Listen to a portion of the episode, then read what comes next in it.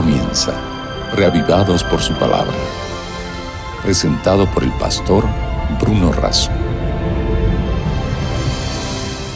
Porque no solo de pan vive el hombre, sino de toda palabra que sale de la boca de Dios. Por esta razón nos encontramos diariamente para meditar en las Sagradas Escrituras y en nuestro viaje maravilloso a través de las páginas de la Biblia. Hoy nos detenemos en el capítulo 47 del libro de Isaías. Antes pedimos la bendición de Dios. Padre nuestro que estás en los cielos, bendícenos al meditar en tu palabra. Lo pedimos y agradecemos en el nombre de Jesús. Amén. En el capítulo 47 de Isaías nos encontramos con la caída de Babilonia. Babilonia era una ciudad y un imperio que por supuesto no eran creyentes ni dependientes de Dios, sino de ídolos que con sus propias manos o imaginaciones habían fabricado, además de un politeísmo, es decir, de la adoración de muchísimos dioses inexistentes. Dice el capítulo 47 que la caída de este imperio ponía en evidencia que sus dioses mm, no tuvieron el efecto de proteger, de sostener y de cuidar. Y ponían también en evidencia la soberanía del único Dios verdadero y creador del universo. Vamos a leer este capítulo 47 con sus 15 versículos. Desciende, Siéntate en el polvo, hija virginal de Babilonia, siéntate en el suelo, hija de los caldeos, pues ya no hay trono. Nunca más se te llamará tierna y delicada. Toma piedra de molinos y muele la harina, quítate el velo, levanta las faldas, desnuda tus piernas, cruza los ríos.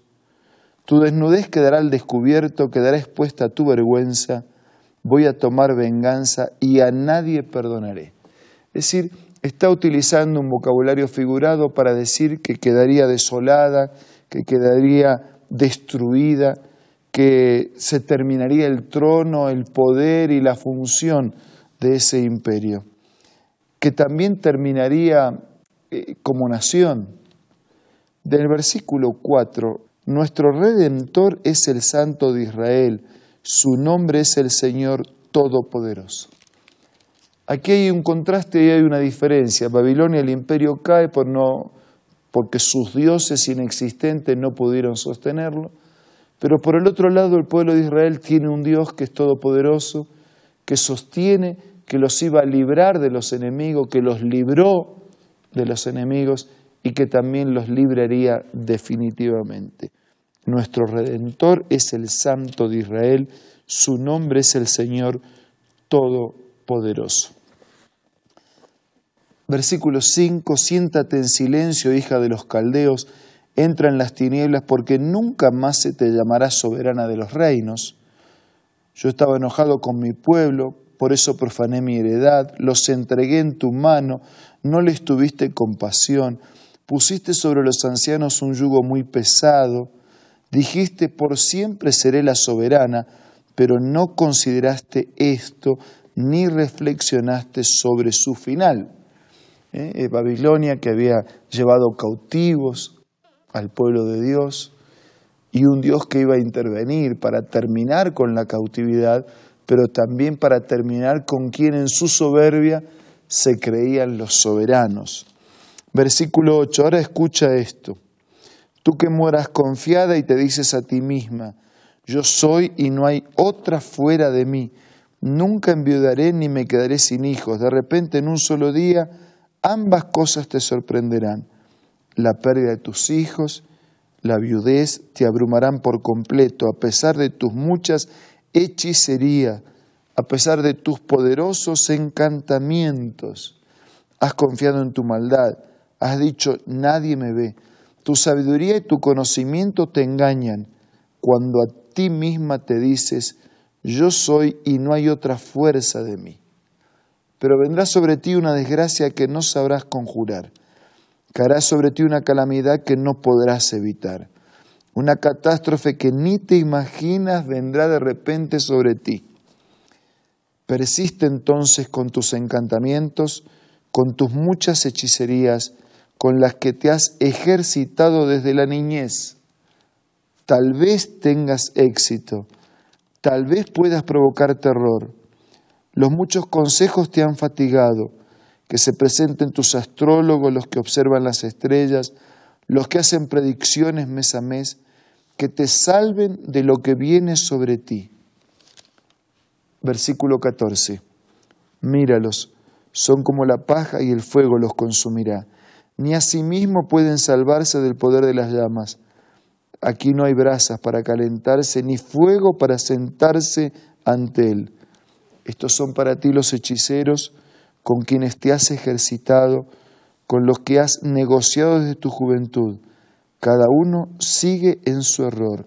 No habrá quien pueda salvarte.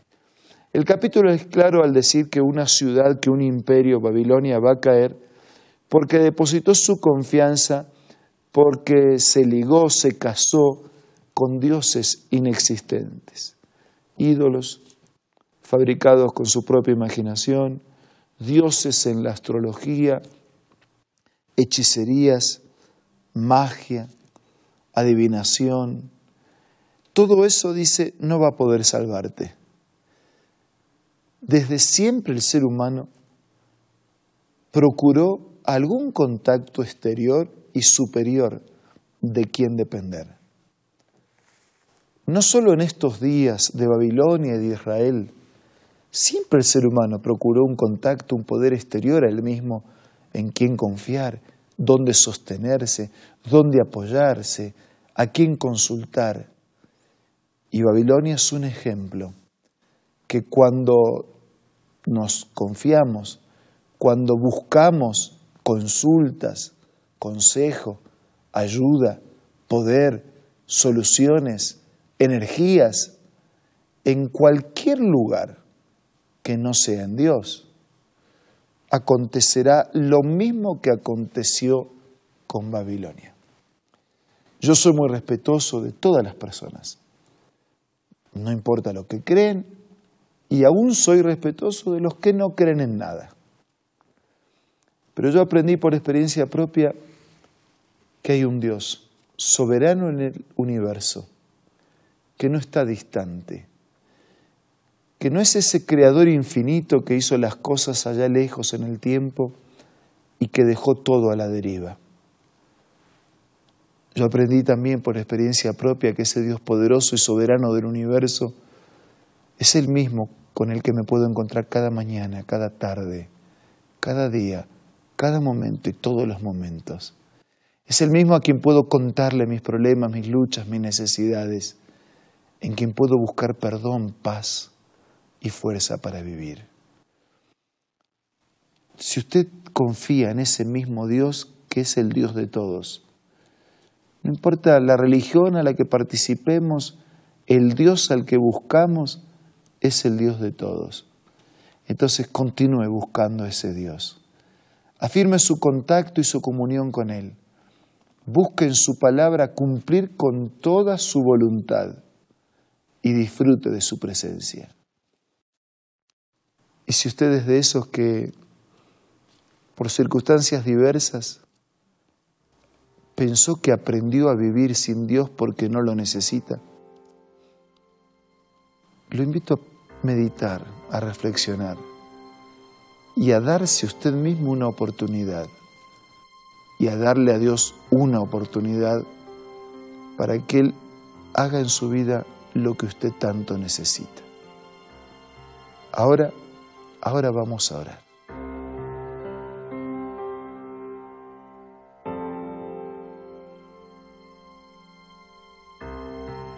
Señor y Padre nuestro de todos, asístenos con tu gracia que no nos refugiemos en ayudas provisorias, parciales, débiles o inexistentes, que podamos refugiarnos en el poder soberano de tu existencia, de tu amor y de tu gracia. Nada merecemos, pero todo te pido y te agradezco en el nombre de Jesús. Amén. Amigos, fue muy bueno haber compartido esta nueva oportunidad de reflexionar en la palabra de Dios. Nos reencontramos mañana. Tenga usted el mejor de los días y que mañana al estar nuevamente juntos podamos seguir siendo reavivados por su palabra. Esto fue Reavivados por su palabra, presentado por el pastor Bruno Razo.